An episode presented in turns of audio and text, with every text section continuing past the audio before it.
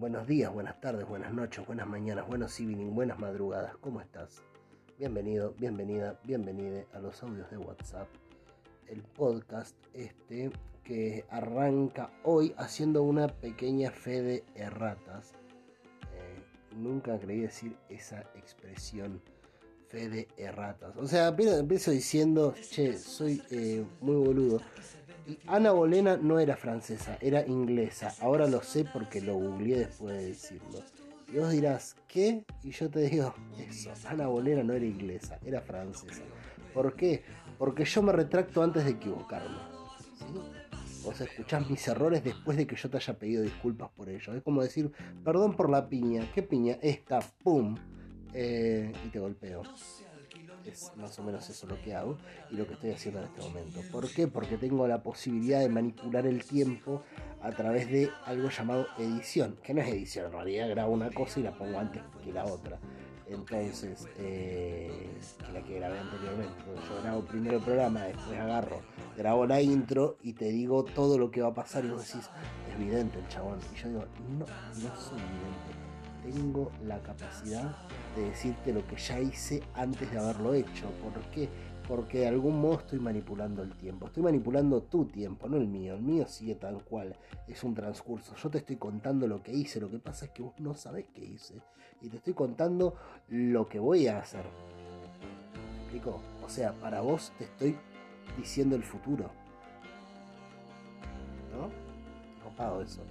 ¿Cuánta gente conoces que sea capaz de decirte el futuro? Bueno, ahora me conoces a mí. Yo soy capaz de decirte el futuro cada vez que nos encontramos. ¿Por qué? Porque la única vez que nos encontramos es acá, en este espacio que se llama los audios de WhatsApp. Ay, Dios, soy un presentador de radio. Pero no, aposta. Eh, la única vez que nos encontramos es acá, en los audios de WhatsApp. Y como en los audios de WhatsApp yo manipulo el tiempo, tengo la posibilidad de jugar con eso. Te digo, te digo lo que va a pasar. ¿Sabes qué? En un momento me voy a poner a hablar de Gerard Depardieu y voy a hablar mucho rato en un francés inventado muy malo, que es como una especie de chiste propio interno conmigo mismo que tengo. Eh, mis otras personalidades y yo nos cagamos de risa cada vez que hago ese chiste, que es hablar en mi francés inventado. ¿Por qué? Porque para nosotros hay una ironía en juego ahí. Eh, ¿Cuál es? Creo que alguna vez la expliqué y si no lo llegaste a escuchar, es un buen momento para que escuchen los podcasts anteriores, a ver si en algún momento encontré la explicación de por qué hablo en mi francés eh, inventado eh, Monfonso, Monfonso inventé, inventé, inventado, mi francés inventado. Así que eso, principalmente. Eh, sigo sin poder resolver el tema del día. Probablemente quede esto de que cada nueve días, o tal vez no, no lo sé. Lo importante es que hoy jueves 28 de octubre de 2021 está saliendo el podcast. Eh, ¿Cuándo va a salir de vuelta? Dentro de siete días, desconozco hoy sale. Conténtate con eso, alegrate. Si es que te gusta este podcast, alegrate de que hay un capítulo que no escuchaste anteriormente y que estás escuchando ahora. Y si este ya lo escuchaste y lo volviste a escuchar, alegrate de que te gustó tanto que lo quisiste volver a escuchar. Nada, es un ganar-ganar para vos porque además te sale gratis. Así que tampoco tenés tantos motivos como para ofenderte, me parece. Yo tampoco, nadie tiene por qué estar ofendido. Acá estamos todos contentos, me parece. O deberíamos estarlo. ¿Vos estás contento? ¿O contenta? ¿O contente? Yo estoy contento. A mí me, me, agrada estar así, acostado, como estoy ahora. Recién llego de trabajar. Me acuesto, me pongo a grabar la intro y ahora en un ratito voy a mm, publicar el capítulo para vos, para que lo escuches. Y te hago este momento ASMR.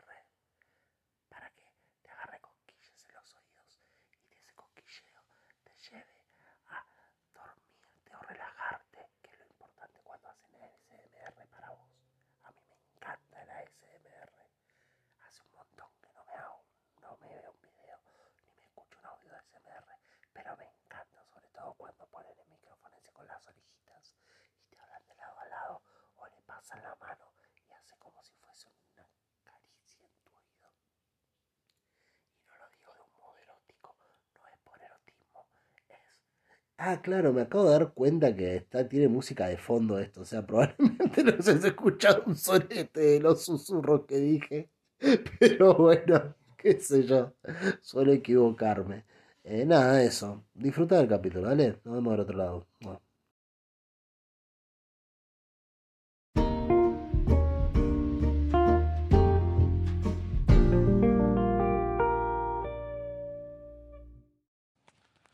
La cuestión es que estaba en Facebook el otro día y veo un posteo sobre Adam Sandler.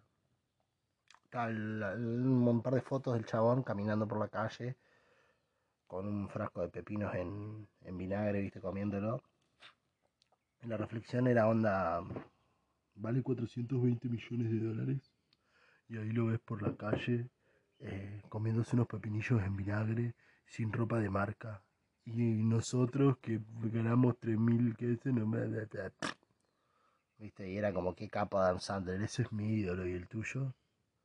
O ese es tu ídolo porque el mío sí. Y la verdad que no, me parece una verga las películas de Adam Sandler. No sé si me parece una verga, pero la verdad, pocas veces me he hecho reír el chabón ese. Y puede valer 420 millones de dólares feliz y andar comiendo pepinos en vinagre en la calle y sin ropa de marca y no por eso ser un héroe. Eh, no entiendo, y ahí a, lo que quería llegar, no entiendo de dónde carajo sale la fascinación que muchas veces tenemos las personas por la gente em, que tiene mucha plata y hace cosas baratas. No, no, no sé de dónde surge esa admiración. ¿Por qué los identificamos como personas a seguir? Porque vos decís, a ver, eh, no le gusta comer eh, sushi capaz. Bueno, está bien, perfecto que no te guste comer sushi. Eh, o le encanta comer pepinos en vinagre de ese lugar. Y está bien, ¿por qué una persona no iba a disfrutar de lo que hacía por el simple hecho de ser una cosa barata. Y por el otro lado, ¿por qué lo, tengo, lo, nos vamos a poner tan locos y nos vamos a sorprender tanto y vamos a decir tanto, guau, qué capo este chabón, por algo tan trivial y boludo como comer pepino en vinagre en la calle con ropa sin ropa de marca? Porque vos decís, uh, qué capo el chabón, boludo. O sea, ¿por qué nos sorprendemos con tan poco? ¿Por qué con tan poco te compran? ¿Por qué con tan poco queremos aplaudir? Eh, yo hace un tiempo hice hace unos días, un tiempo, unos días no, cuando fue la, Copa América y estaba la Eurocopa, hice un podcast el día que, cayó este Eriksen. Eh, ¿Te acuerdas? ¿Te acordás del, del jugador danés este que estaba jugando partido y le agarró un infarto y la quedó en medio de la cancha y fueron y lo resucitaron y entonces en un momento la gente de, las dos trinchadas de Dinamarca, y no me acuerdo si jugaba con Finlandia o quién carajo, empezaron a, corear el nombre del chabón, ¿viste? Uno decían Christian y los otros decían Eriksen, Christian Eriksen. Eh, Ray, fuck me, Ray, fuck me, Ray, fuck me. Eso es un chiste de eh, Scary Movie 2. Si la viste, capaz que te cause gracia lo que dije. Si no la viste, eh, no lo vas a entender. Y si la viste es muy probable que tampoco te acuerdes de ese chiste, me acuerdo yo nomás. Pero bueno, yo no solo no, debe haber más gente que se acuerde de ese chiste. Yo me acuerdo en este momento. Eh, y en este momento no hay nadie más que se acuerde. ¿Por qué? Porque lo estoy grabando solo. Como razón principal. En fin, me estoy yendo por las ramas. La cuestión es que gritaban Christian Eriksen, Christian Eriksen, y era como así. Y en las noticias, qué hermoso gesto, qué increíble la gente de Finlandia y de Dinamarca que gritaban el nombre de Christian, del jugador herido.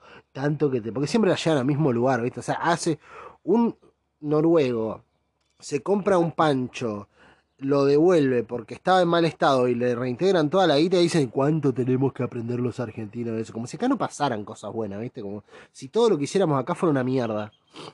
Me parece, vos escuchás hablar de Argentina y vos decís, loco, acá que onda la gente sale con cuchillo a la calle hasta llegar al auto, viste, como sale de la, de la puerta, cierra la puerta y sale apuñalando gente que los quiere matar, hasta llega al auto y cuando está el auto sube todas las trabas y arranca y se va a la mierda atropellando a todos los individuos que se tiran arriba de él para poder robarle el auto y los órganos. Suena eso Argentina cuando vos escuchás las cosas por las que, que tendríamos que aprender los argentinos, las cosas que tendríamos que usar de lección. Esta es una buena lección para que aprendiéramos los argentinos que somos tan así. Vos fijate cómo en España te venden un caramelo, vos lo comprás y cuando te vas te dicen gracias en que eso, eso tenemos que aprender, esas cosas, por eso yo son los que son primer mundo. Así, no, boludo, son primer mundo porque se llevaron todo lo que había acá antes y después dijeron, che, esto es importante para vivir. El gran truco español, como cuando te dicen, No, no, porque España, no, no es el primer mundo por eso. España es el primer mundo porque se choreó todo el oro de América. Y después le dijo a todos los americanos, muchachos, el oro es fundamental para la economía. Después que se lo llevó, lo dijo. Entonces los americanos quedan como, eh, la concha de tu hermana. llevaste recién, ¿por qué no me dijiste antes? ¿Y por qué me preguntaste? ¿Y por qué me lo estás diciendo ahora? Y porque ahora lo tengo. Entonces ahora sí te puedo presionar con eso. ¿Y por qué son ricos los ingleses? Porque se robaron el oro que se estaban robando los españoles. Eh, moraleja, siempre conviene ser inglés. Pero sos una mierda si sos un inglés. Así que conviene económicamente. Ética, moral y humanamente no conviene una mierda ser inglés. Son una chota los ingleses. Lo digo en base a un prejuicio gigante que tengo con los ingleses. Soy muy prejuicioso con los ingleses. fun, que esto no es para hacer eh, catarsis diplomática de distintos países tiene que ver con lo siguiente. Cuando pasó eso, que decían, no, este gesto tendríamos que aprender los argentinos, ¿por qué no somos más como ellos? Primero porque no se nos infartan jugadores a mitad de partido. Capaz que si no nos podríamos cantar el nombre del chabón. Igual muy probablemente acá en Argentina estaríamos gritándole, ¡Eh, puto, puto, puto, eh, te falló el corazón, puto! Estaríamos medio así seguro. Porque bueno, es como la característica que nos lleva, es que a mí en cierto punto me agrada el desprecio de la vida hasta sus últimas consecuencias. Debo decir que hay una parte mía que, que, que, se ríe con eso. Qué sé yo, no sé no sé si lo festejo, pero me parece muy gracioso que, tengamos esa manera a veces. De la boca para afuera, porque después en el medio somos de una manera muy totalmente distinta. Y por eso digo que me parece tan exagerado y tan al pedo cuando dicen tenemos que aprender eso los argentinos. Los argentinos se levantan a las 6 de la mañana para ir a un comedor a hacerle comida a pibitos que no tienen para comer en el barrio porque nadie se hace cargo. Me decir que tenemos que aprender dos mil pelotudos cantando en una cancha el hombre de un chabón que se infartó. Dale, la concha de tu madre. La Argentina es buena o mala de acuerdo a lo que vos quieras mostrar. Y de estos chabones siempre, la gente, estos pelotudos siempre intentan mostrar la parte más de mierda. Que encima es la parte que fomentan ellos, porque no es la parte nuestra, ¿viste? Es la parte, una empresa lo cagó. Y sí, vos querés libertad para los empresarios. Yo quiero que los empresarios la pongan toda la que tengan que poner, pedazo de solete. Entonces, eh, no. Bueno, argentinos somos así, fíjate que las empresas. Me empiezo a cebar. En fin, on fond, como dicen los franceses. Eh, nada, esto, ¿viste? Nosotros le pico para afuera, sí tenemos esa cosa, ¡eh, puto, puto! ¿Viste? Se, se quebró, ¡ah! Se quebró la Lady Gaga, puto, ¿viste? Pobre chabón no daba más, no podía caminar y todo, ¡eh, puto, puto! ¿Qué sé yo? Cosas del fútbol. Por lo menos acá en Argentina. Ahora, habían dos mil chabones gritando el nombre de un loco que está infartado ahí. Y ese es el punto en el que yo me acuerdo que estaba en ese punto, pensaba analizándolo bien, ¿no? Está bien, es por, porque uno dice, no, no es que son una mierda los chabones que hicieron eso. Sí me parece medio extraño una persona que saca un celular en un momento tan dramático y se pone a filmar cómo la gente corea el nombre de un chabón, ¿eh? Ojo. También una cosa no, no quita la otra. Hay un chabón infartándose, lo están reanimando, momento dramático. Todos los compañeros lo rodean para que no se vea cómo lo reaniman, pero todos sabemos que ahí adentro hay una persona muriéndose. Yo saco el celular y me pongo a grabar la hinchada cómo canta el nombre. Es que bárbaro, cómo somos decopados todos, ¿eh? Aguante Dinamarca, aguante Finlandia, loco. Eriksen, Eriksen. Me parece raro. Primer punto. La segunda razón, que me parece raro, digo, no sos una mierda por cantar el nombre del chabón, porque la verdad que las conductas colectivas suelen generar eh, acopio, eh, acopio, no, eh ¿cómo se llama? Eh, imitación instantánea. Entonces empieza uno a gritar el nombre del chabón porque a uno le pareció que, eh, sí, lo correda para hacer esto ahora. Eriksen, Eriksen. Y vos, finlandés, grita el nombre. Cristian, dale, vos decís Cristian, yo digo Eriksen. ¿Eh? ¿Eh? Dale, joya, dale. Eriksen, Eriksen. Y estaban así. Eh, en un momento les pareció re, porque tiene que haber como cierta coordinación para hacer eso, porque posta, todos los finlandeses gritaban Cristian y todos los daneses el apellido, o al revés, no me acuerdo. Eh, y no me acuerdo si eran los finlandeses tampoco, creo que eran los finlandeses. Cuestión que tiene que haber como cierta coordinación, onda. Se pusieron en medio de que una persona se está infartando, infartando a preparar esa pelotudez que no aportaba un sorete, onda. El silencio hubiese sido lo mismo en ese momento. Capaz que hasta le, le daba, bueno, no, a ver, yo no sé, no me imagino al chabón volviendo del más allá y diciendo, sí, no, la verdad que volví porque me di cuenta que todos sabían mi nombre, boludo. Me, fue muy fuerte saber que los finlandeses eh, saben que me llamo Cristian. Eh, entonces no, no, no, me dio, no, me dio, no me dio para morirme. O sea, no volví por mi familia, no volví, por, por los finlandeses que se sabían mi primer nombre. Me, emocionó. No me lo imagino el chabón diciendo eso cuando revivió. Eh, más bien me lo imagino diciendo, ¡Ah, boludo, ¿qué onda? ¿Qué cagazo? me imagino más bien eso. Entonces, ese sentido de protagonismo que tenemos a veces las personas, de que en todo momento hay que decir, algún momento donde no hace falta decir nada. Hay momentos donde está re bien estar callado. Hay momentos donde está re bien que no tengas una reflexión para tirar.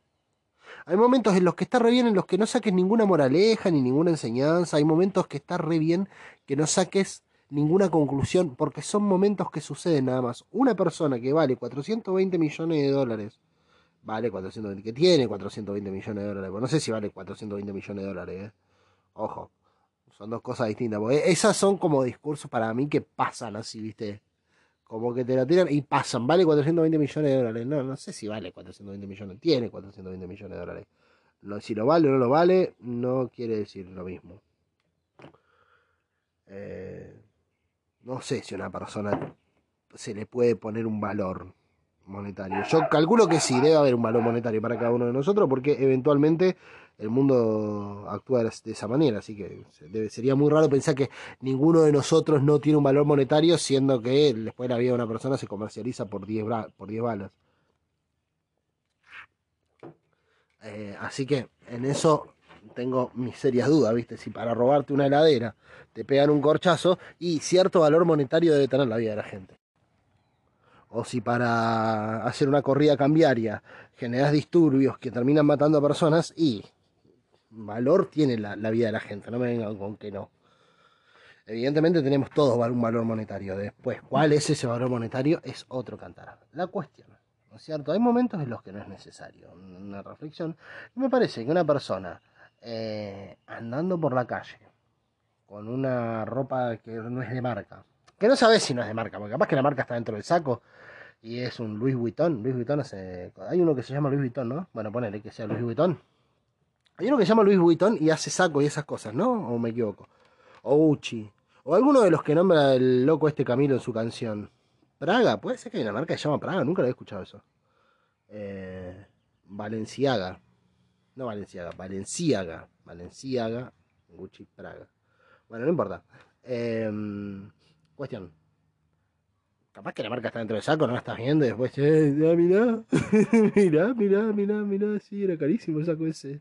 O sea, capaz que vas después a una tienda y decís, deme el saco que tiene Adam Sandler en esta foto, y te lo traen y te dicen 820.453 euros. Ajá. ¿Qué haces? ¿Vas a tu casa y borras el posteo? o sea, ¿qué haces en ese caso? En caso de que te digan eso, ¿qué haces? Eh, eso.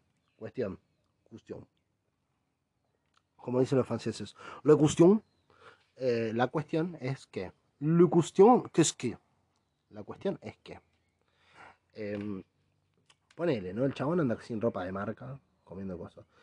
¿Amerita una reflexión? Me parece que no, es una persona que le gustan los pepinos mineros y que se sentía cómodo con la ropa que se puso. ¿Lo hace digno de algo, de una mención de algo? Me parece que no. ¿Por qué? Porque en todo caso yo te diría, no, Adam Sandler agarró y abrió, no sé, 50 comedores en la ciudad de Nueva York para toda la gente hombre. Entonces vos decís, bueno, ese sí que no perdió la humildad porque sabe porque sabe lo difícil que es quedarse fuera del sistema y que es muy probable que te quedes afuera del sistema aunque hayas tratado de hacer todos los méritos para estar adentro. Eh, y hay una cosa que tiene el sistema que es que el que se cayó, se cayó, ¿eh? sobre todo en países como Estados Unidos. Eh, lo que he escuchado siempre es que el que se cayó, se cayó. Si te quedaste fuera del sistema, cuesta un ojete entrar de vuelta por la ventana, aunque sea. Cuesta un orto. Te va expulsando cada vez más el sistema y se va haciendo cada vez más jodido. Y conforme pasa el tiempo es cada vez más difícil. Em, cuestión. Me parece que es para volverse tan loco, ¿viste? Decir, no, qué capo el chabón. No, me parece que no. Pero por una razón más importante todavía. Que es que, y yo ya estoy la verdad bastante podrido, porque el otro día también me pasó con una cosa de la, de la, de la izquierda. sale un posteo del Frente de Izquierda. Estaban todos los candidatos del, en el momento de la, de la, del debate, ¿viste? Eh, el momento del debate, todos saludándose, sonriendo, qué sé yo, y Nicolás del Caño sin poner la mano ahí y mirando serio. Entonces decía, nada, nosotros la izquierda, ¿viste? Tenés ahí de qué lado tenés que estar. Y yo no estoy de acuerdo con que una foto te haga sacar conclusiones tan grandes. Una foto. Me parece que si en pleno siglo XXI y ya teniendo cierta idea de cómo funciona la opinión pública y de cómo funciona la comunicación, de cómo funcionan las redes sociales y la realidad que cada quien crea para mostrar, me parece que si a esta altura no somos conscientes de que no se deben sacar conclusiones tan grandes, eh, creo yo que creo yo que estamos en problemas. Entonces, así como no creo que el chabón sea admirable por vestirse como le pintó y comer lo que le pintó, tenga la guita que tenga, tampoco me parece un sorete, eh. o sea, no, no quiero decir, ah, no, qué pelotudo, ese pelotudo de mierda, no, o sea, capaz que el chabón es un tipazo, no lo conozco. No me quedo ni con la foto de esa ni con la foto de las películas de mierda que le he visto hacer. No todas, pero muchas. Porque tiene un par que me gustaron. Cuestión, cuestión. La cuestión que es que. ¿Se dirá así en francés realmente? Ya veo que se dice así, estoy hablando re bien en francés. Y digo enfant, y los franceses dicen, oh, dijo enfant. Quiere decir en fin en castellano. Ese muchacho habla muy bien en francés. Deberíamos traerlo a París a dar una conferencia. Y yo estoy acá como diciendo enfant. y en realidad soy un genio. Capaz que soy un capo y no me di cuenta. Eh, puede pasar, ojo, eh. No lo, no lo, no, no sé.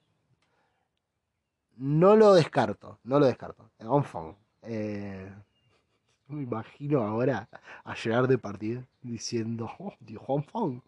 ¿Qué escuchó? ¿Has escuchado Jean Reno? Porque eran todos los famosos franceses estaban juntos escuchando el podcast.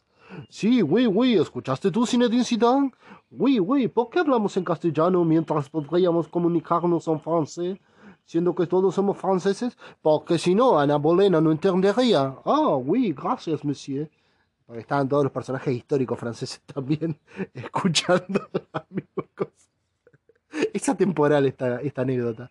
Eh, cuestión que me llamó Gerard Depardieu y me dijo, te admiro muchísimo, sigue hablando también en francés en tu podcast. Los argentinos creen que el francés es mucho más complicado de lo que en realidad es. Y yo le dije, gracias Gerard, eh, me encantó tu última película. ¿De verdad? Creo que sí. No sé si fue la última la que vi. Pero, o sea, ¿filmaste algo después del 95? Sí, muchas cosas. Entonces no fue la última, pero me re gustó, ¿eh? El hombre de la máscara de hierro, alta peli. Chao, nos vemos. Saluda de Capri si lo ves. Crack, corté.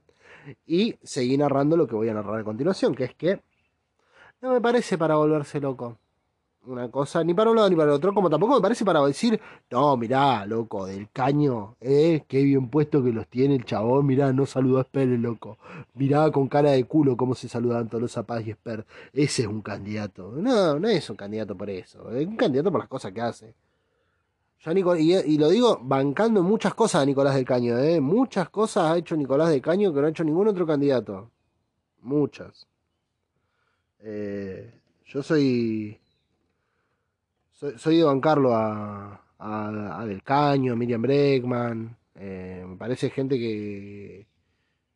No, te digo, así como, así como tengo muchísimas reivindicaciones de peronismo, soy como el tipo más choto del mundo también. O sea, si me está escuchando un trosco, me está escuchando un peroncho, ahora dicen, este concha de su madre, jugátela para algún lado.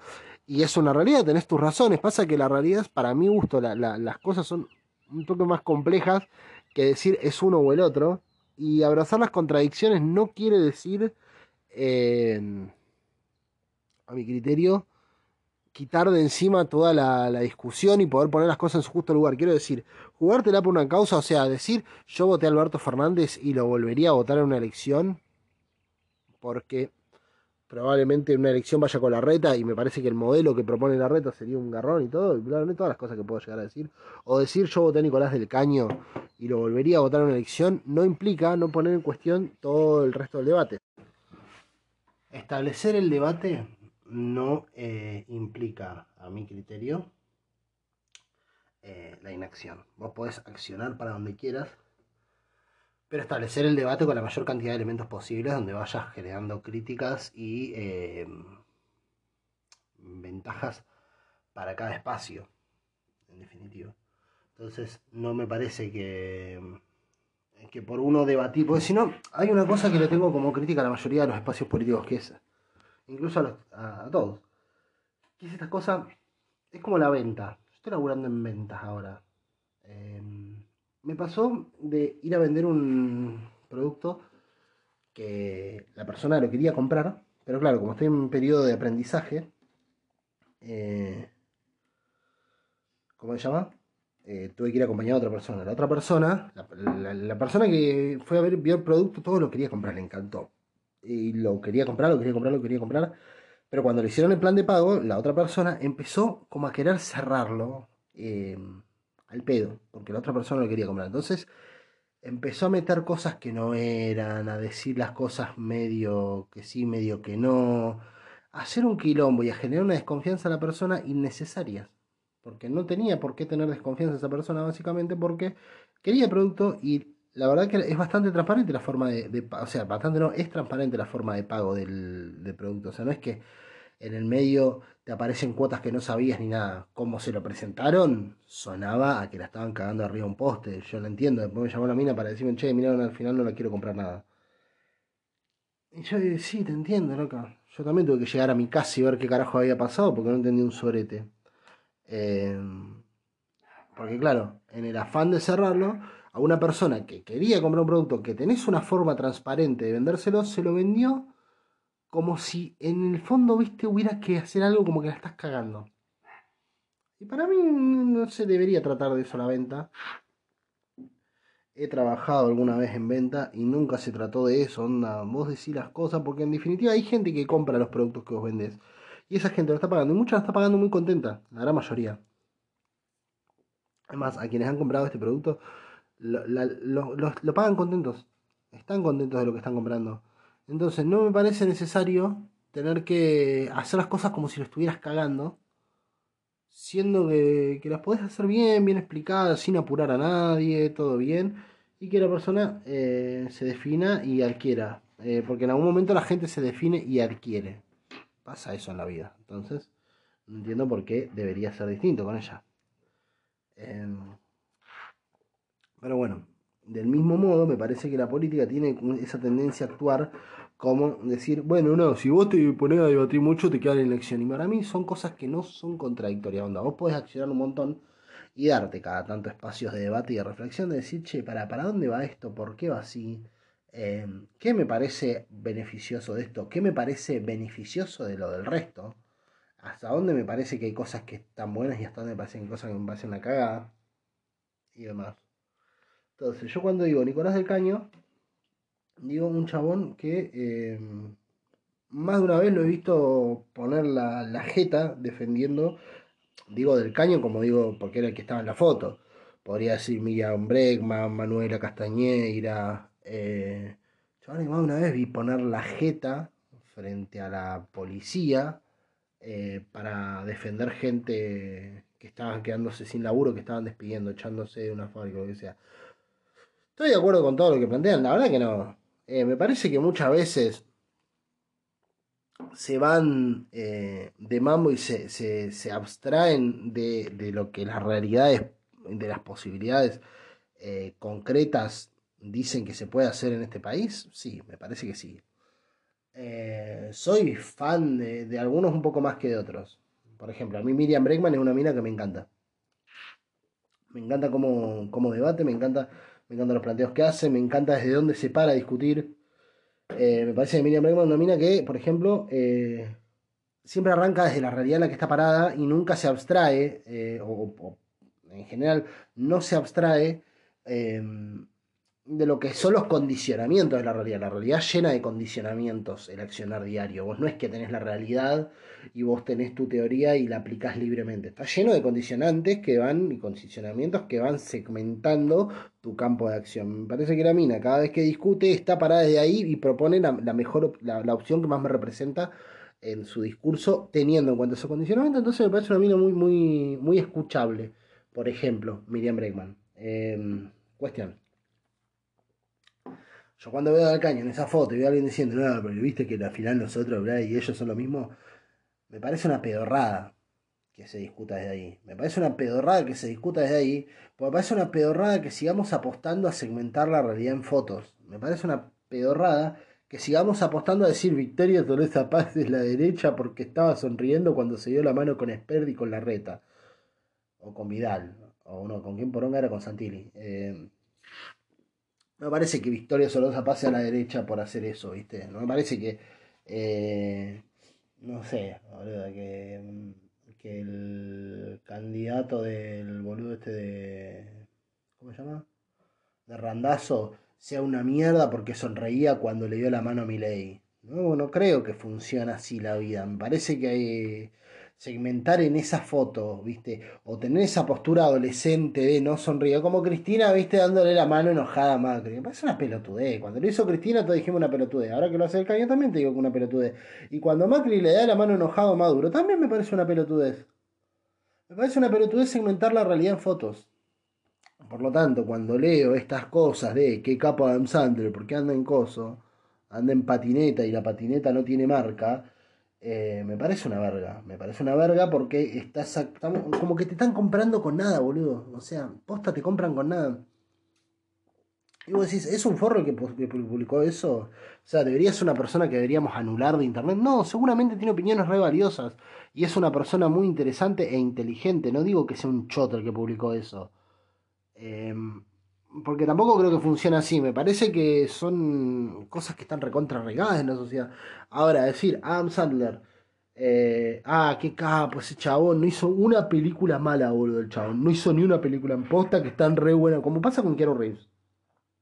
Keanu Reeves ahora parece que hubiese hecho El Padrino, Toro Salvaje, Taxi Driver, eh, La Lista de Schindler y no sé, boludo. Y los Exterminator, boludo. Parece que hubiese hecho todas, todas esas películas, boludo. De un capo. Y la verdad que hizo algunas películas buenas, hizo otras que eran una cagada. Y no es el mejor actor de la historia. Pero en algún punto se sacó un par de fotos e hizo un par de cosas que decir, qué capo Keanu Reeves, boludo. Qué capo Keanu Reeves. Y no. O sea, no. La verdad que no. Pero ¿por qué no? Pero ¿por qué no? ¿Por qué no? Porque no es una forrada pensar que una persona es un capo por la foto que se saca, boludo. Es posta, cuando uno ve, veo estas cosas así, siempre me quedo con la misma idea. a mí cosas, eh, por ejemplo,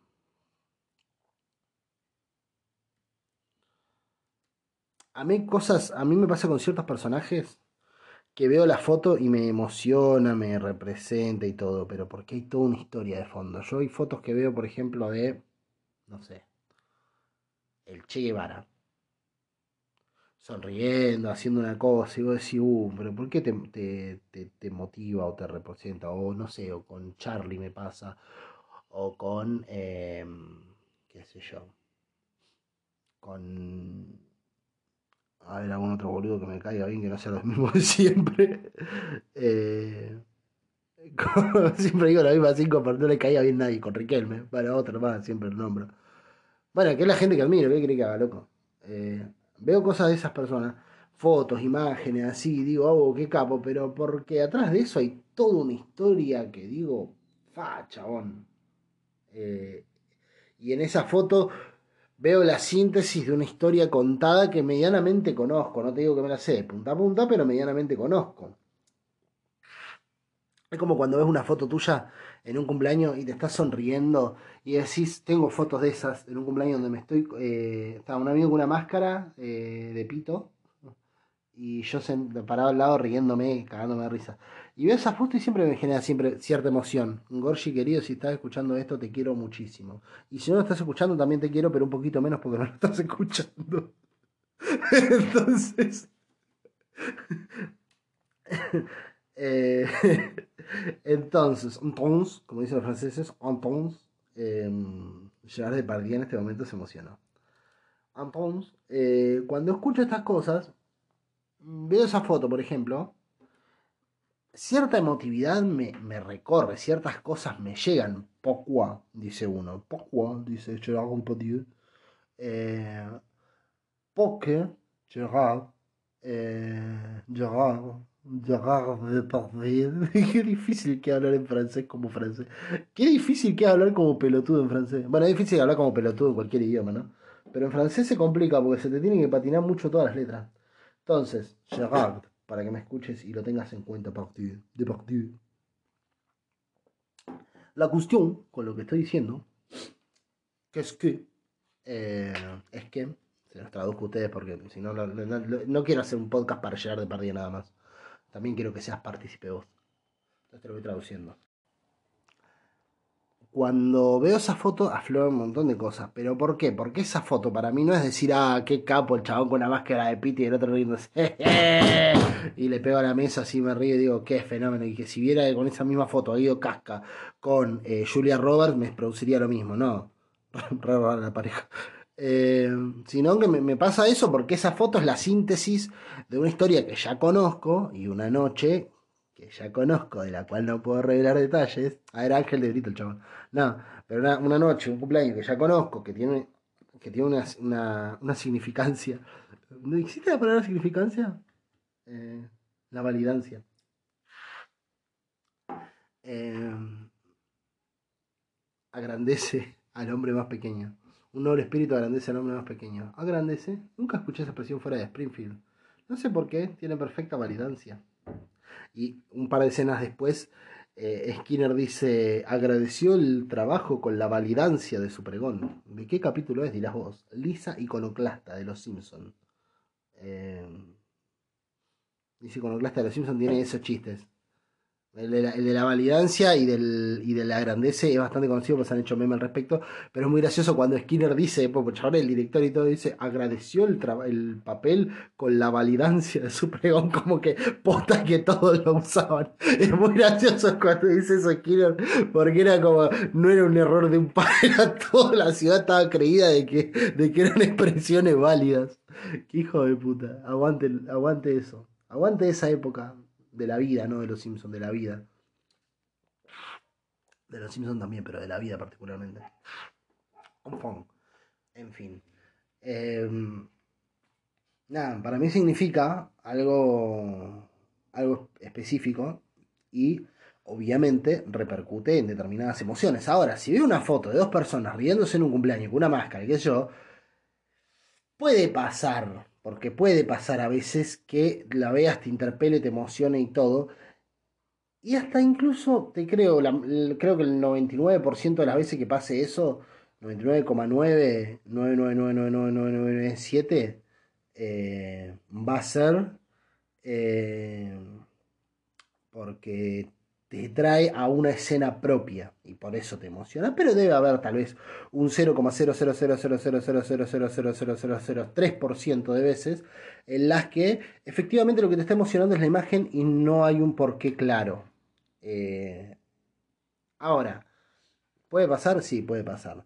Me parece que la mayor parte de las veces lo que estamos es buscando eh, de qué carajo agarrarnos. Y es un poco lo que decía en el podcast inmediatamente anterior a este, el que le hicieron al protagonista. Eh...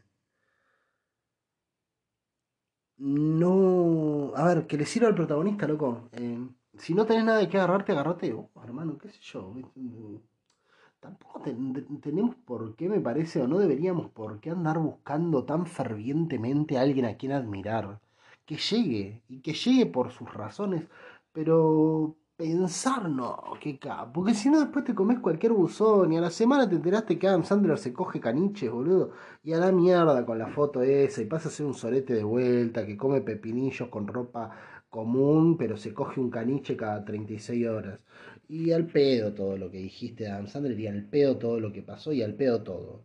Entonces, eh,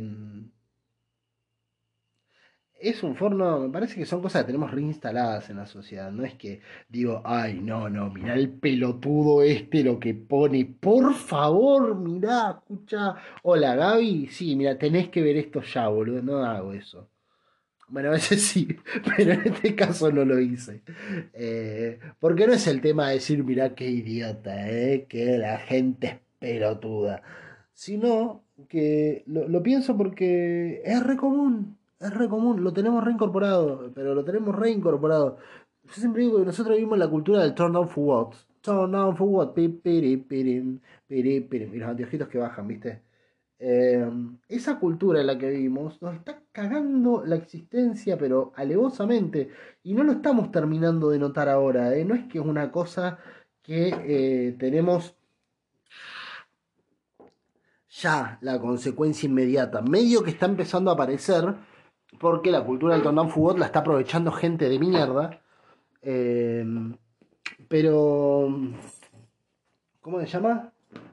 Eh, me parece que, que esta idea del, del ah, mirá, mirá, lo troleó, oh, mirá cómo humilló eh, tal persona humillando feministas, humillando derechistas, bueno, derechistas nunca ponen eso porque en general hay como otra cosa, pero mirá, mirá, mirá, mirá, humillando a un estudiante que tomaba un colegio este y aparece el turn down foot y el anteojito, ¿viste? Y es tan... Eh, flaco, es tan flaco como que a veces la frase ni siquiera tiene un sentido, a veces ni siquiera va hacia un lugar, a veces sencillamente hiciste quedar como un boludo al interlocutor pero no al argumento. Y el asunto es que el argumento es una boludez, no el interlocutor. El interlocutor puede ser un pelotudo, pero decirte, che, si te una manzana para arriba se va a caer, a menos que estés en el espacio. Eh, y vos decís eso y decís, eh, mirá, mirá, pero ah, con esos pantalones me lo decís, torna fútbol, piri, piri, no, mirá, humilló al chabón este. Y después va a tirar la manzana para arriba y se cae. Y viene otro, tira la manzana para arriba y se cae. Y viene otro, tira la manzana para arriba y se cae. Y así, eh, eh, sí, pero lo que pasa es que este tiene pantalones cortos, media pelotudo. Sí, macho, pero yo tiro la manzana para arriba y se cae. ¿Qué importa que el loco que lo haya dicho sea un pelotudo que se viste como el orto? Ni siquiera te estoy diciendo, no lo juzgues por cómo se. Sí, capaz que un pelotudo y se viste como el orto, capaz que merece que le peguen, pero su argumento es válido. Entonces, esa cultura de mierda eh, se traslada a todos los lugares. Y que se traslada a todos los lugares implica que se traslade a una persona caminando por la calle, comiendo pepinos en vinagre, que le saquen una foto y que todo y que un montón de gente diga fa loco mirá y vos en cambio querés comer sushi come sushi come sushi tenés ganas de comer sushi come sushi. Quién mierda soy yo para decirte qué mierda tenés que comer tampoco soy quien para decírselo a Adam Sandler lo que pasa es que no se lo digo no me voy a poner como loco porque el chabón agarró unos pepitos en vinagre y salió caminando con una campera vieja eh, igual estaba vestido de saco, camisa, ¿viste? O sea, no es que estaba vestido de... Hay que ver si no de marca la ropa. Insisto, no miré dentro del saco como para saber si tenía marca o era un saco así nomás. Pero ponerle que no sea, ponerle que sea una persona, bla, bla, bla. Eh, no sé, viste. Como parece demasiado espamento por algo que no que no es tal. ¿Viste? Y me parece que entramos mucho en esa de no, la foto, qué capo el chabón, boludo. ¿Viste lo que hizo?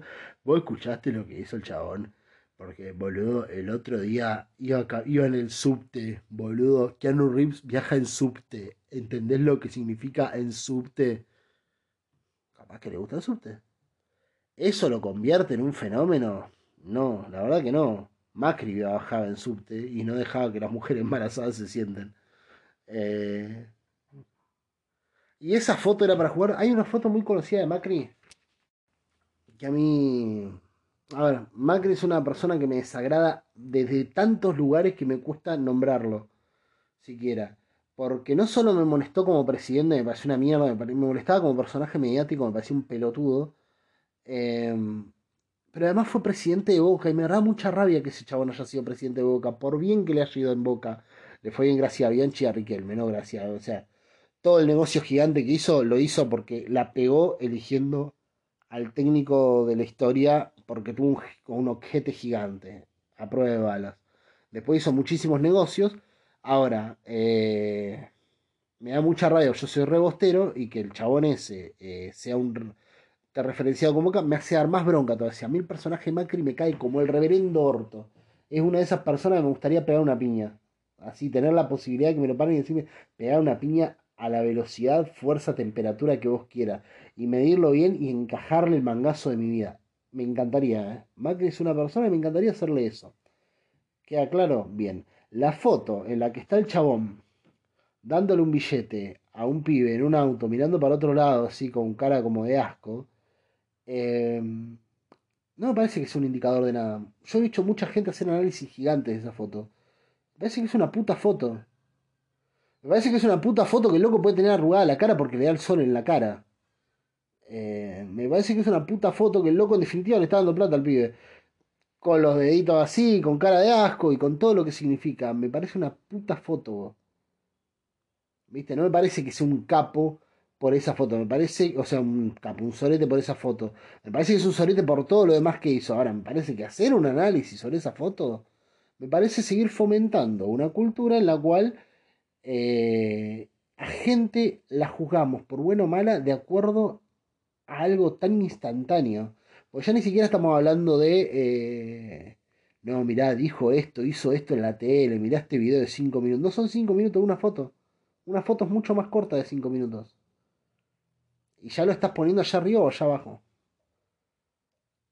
A mí esa foto de Macri posta me, me, me, me da bronca cuando se la analiza tanto. Me da como. Loco, hay cosas para hablar de Macri, ¿eh? Como para detenerte en esa foto de mierda. Y no te digo que me resulta agradable la foto, ni siquiera te digo, ah, mirá, veo esa foto y no veo nada. Sí, veo lo mismo que ves vos, me parece una mierda. La postura del chabón, me parece la foto de un millonario dándole una limosna a un negrito, me parece toda esa verga. No, no, no es que no me, no, no me no perciba eso y no sienta eso, ¿viste? Cuando ve la foto no me transmita toda la mierda que le transmite a cualquier ser humano del planeta.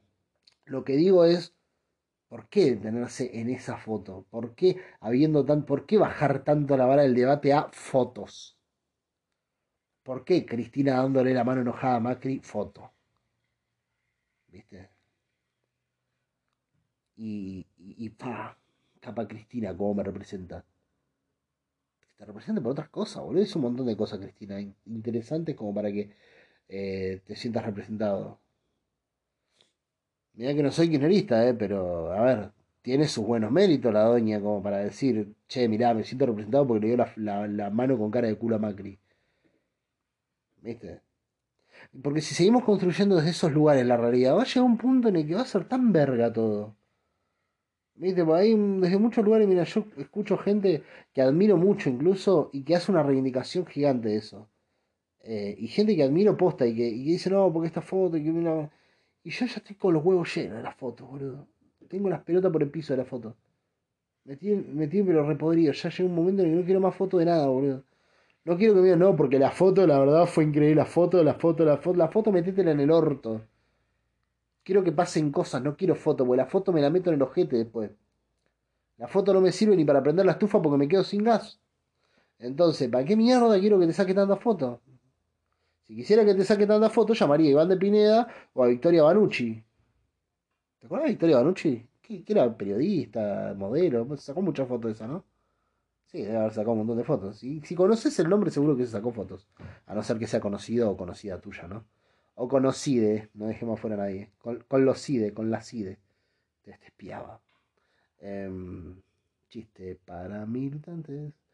Enfant. Eh, cuestiones que eso, ¿viste? El tema de la foto es como llega un mundo en el que digo, basta de tanta foto, basta de darle tanta relevancia, basta de cebarse tanto, basta de poner tan eh, en alza la imagen, el, la instantánea, el, lo, lo, que me representa, lo que me transmite. Una foto no significa un carajo.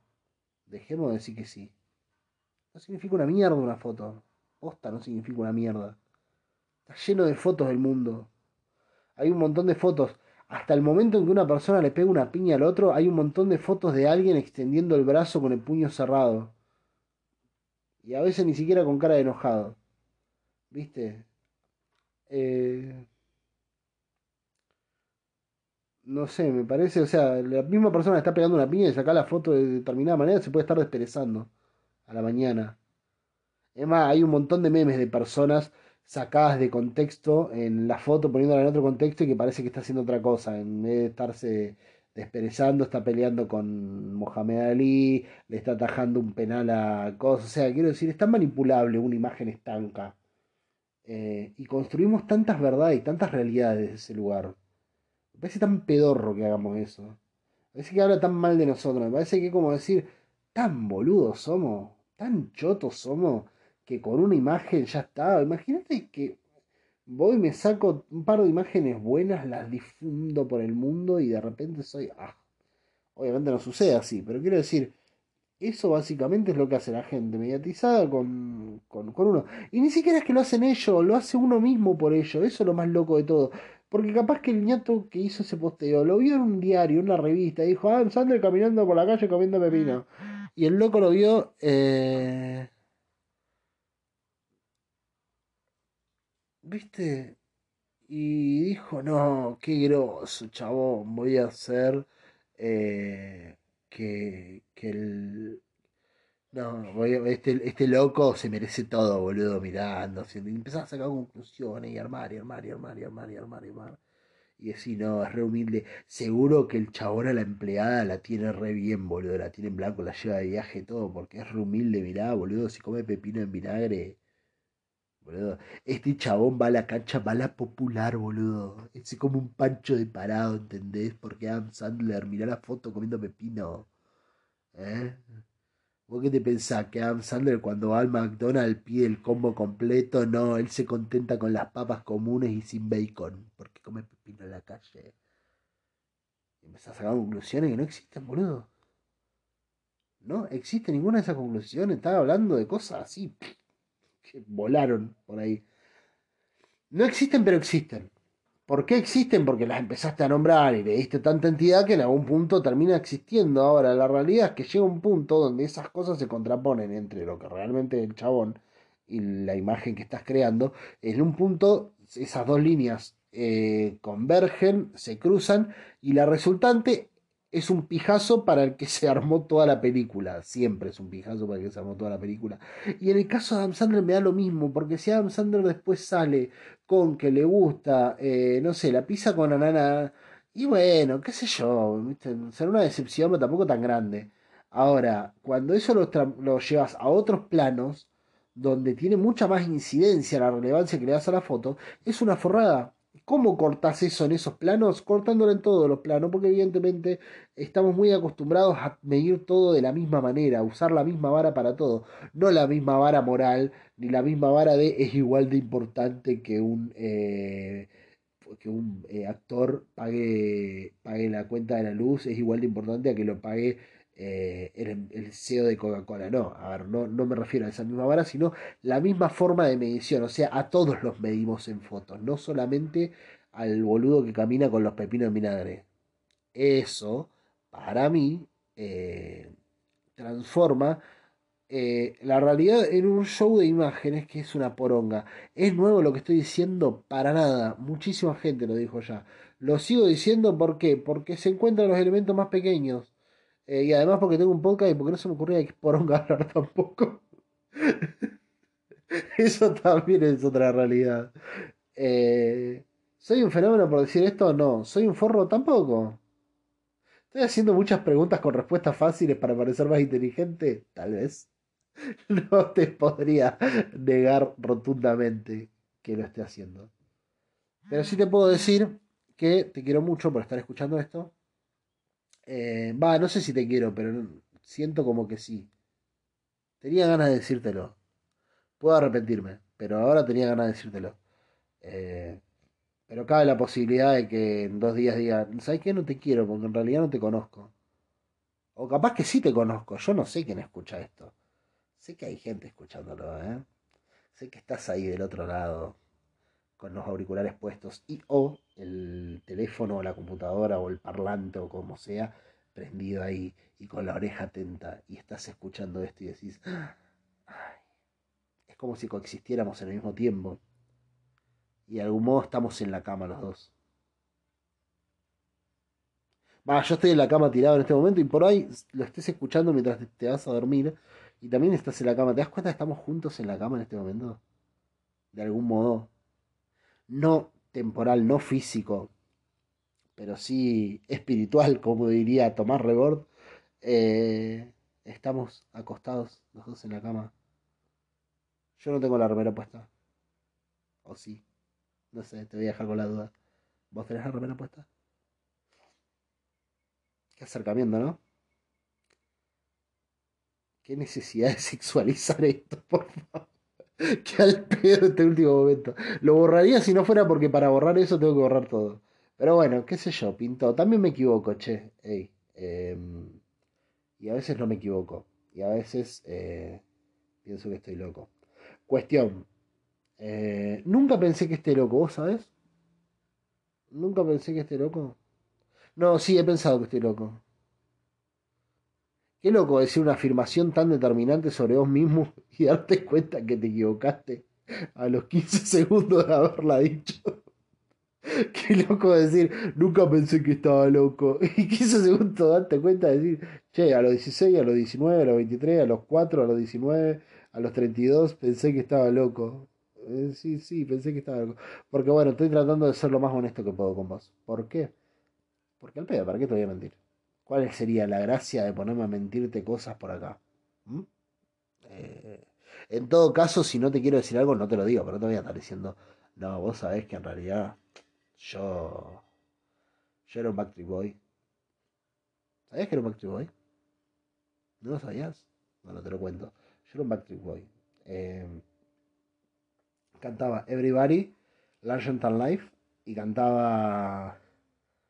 Eh, Tell me why in nothing a, Tell me why in nothing a, Tell me why. Yo decía Tell me why. I never wanna feel to say I want it that way you want my highway you need Qué buena onda haber sido un Backstreet Boy. Debe estar bárbaro eso. ¿eh? Ojo, yo si pudiera ser alguien distinto a quien soy, sería mucha gente, pero entre esa mucha gente eh, tendría un lugarcito para ser un Backstreet Boy un ratito. No mucho tampoco, eh, pero un rato me gustaría ser un Backstreet Boy. Em, así que eso. Esas cosas, digo y pienso y se me ocurren. Va a estar dando la pelota las fotos, che. ¿Habrá algún pelotudo que diga, ah, pero vos promocionar con fotos tu poco? Porque jamás que sí, nunca falta el huevón que no entendió nada de lo que dijiste y cree, y que a partir de ahora tenés que funcionar sin fotos de tu vida para ser consecuente. Ay, Dios, qué pesado los paladines de la consecuencia, por Dios. Qué gente insoportable. Por otro lado, qué expresión que me tiene las pelotas llena la palabra, la expresión paladines. Los paladines de.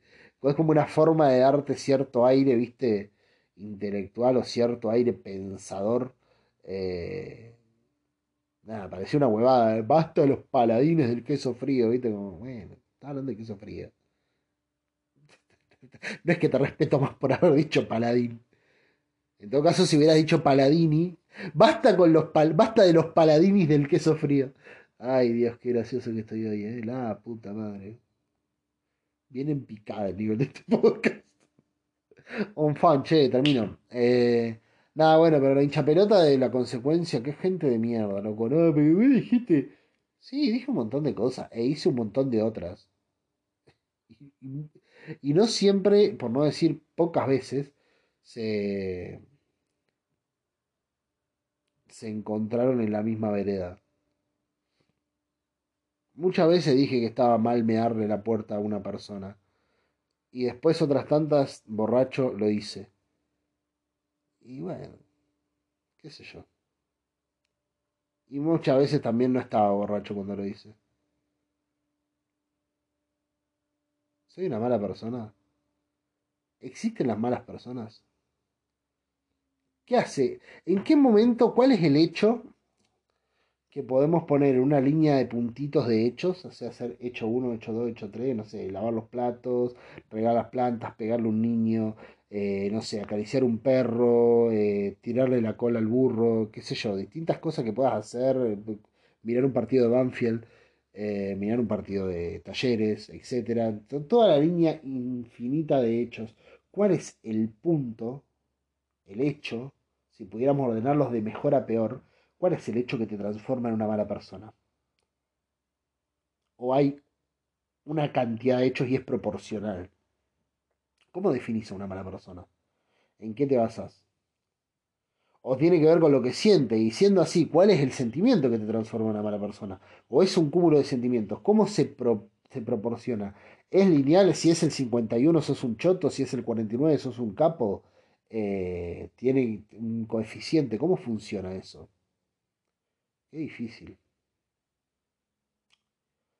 No hay buena gente ni mala gente.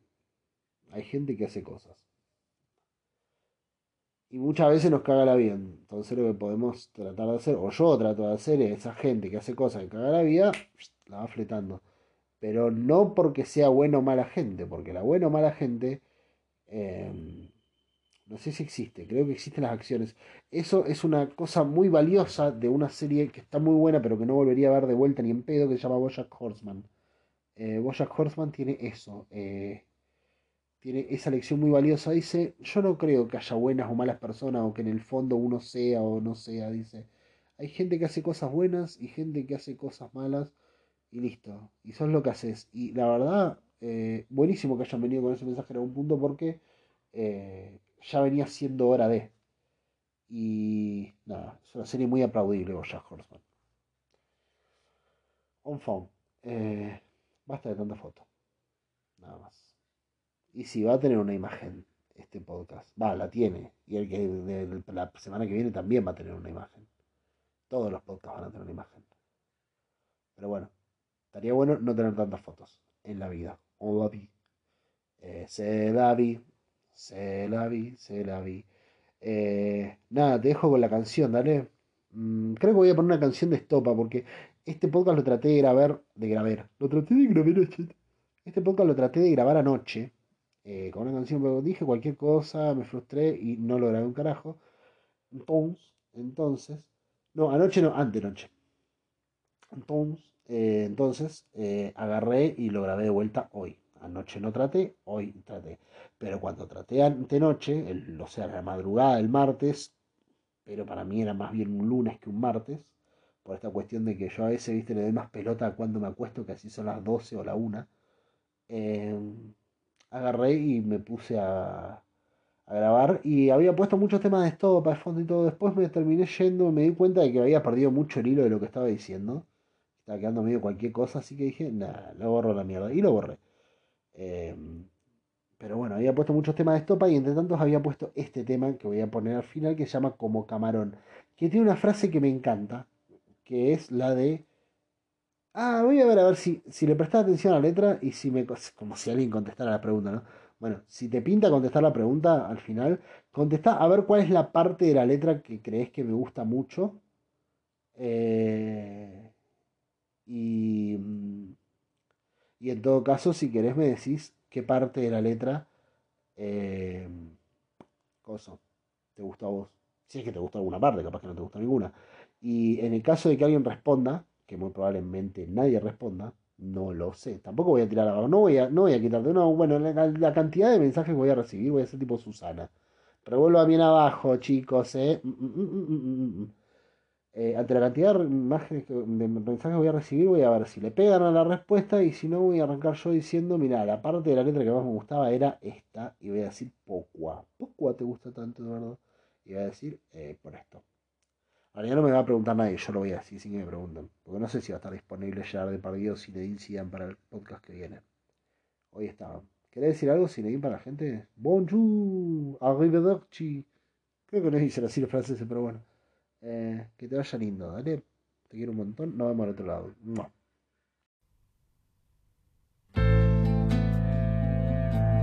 Superior a mí es la fuerza que me lleva que mantengo con la oscuridad que tienen de oscuro tus ojos negros y que me cuenta del tiempo que pasa en tu pestañeo y que me trae por esta calle de amargura y de lamento. Que yo sé que la sonrisa que se dibuja en mi cara tiene que ver con la brisa que abanica tu mirada tan despacio y tan deprisa, tan normal y tan extraña. Yo me parto la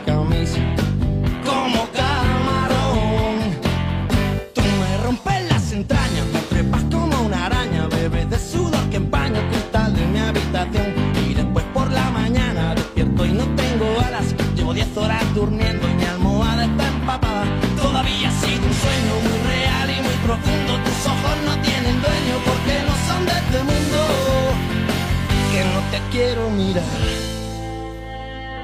Pero es que cierro los ojos y hasta te veo por dentro. Te veo en un lado y en otro, en cada foto, en cada espejo.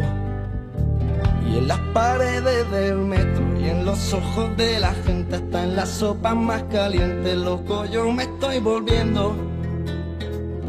Que yo sé que la sonrisa que se dibuja en mi cara tiene que ver con la brisa que abanica tu mirada tan despacio y tan deprisa,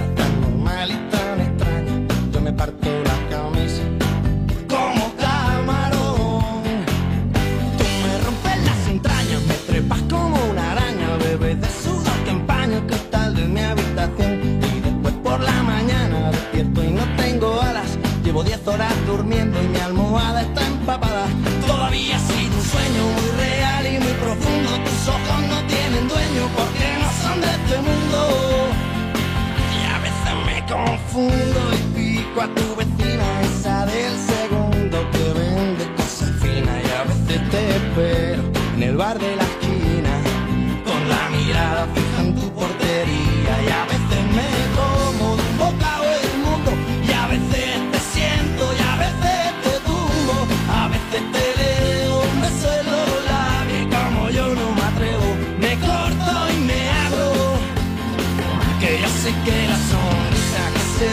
en mi cara tiene que ver con la brisa. Que abanica tu mirada tan despacio y tan deprisa, tan normal y tan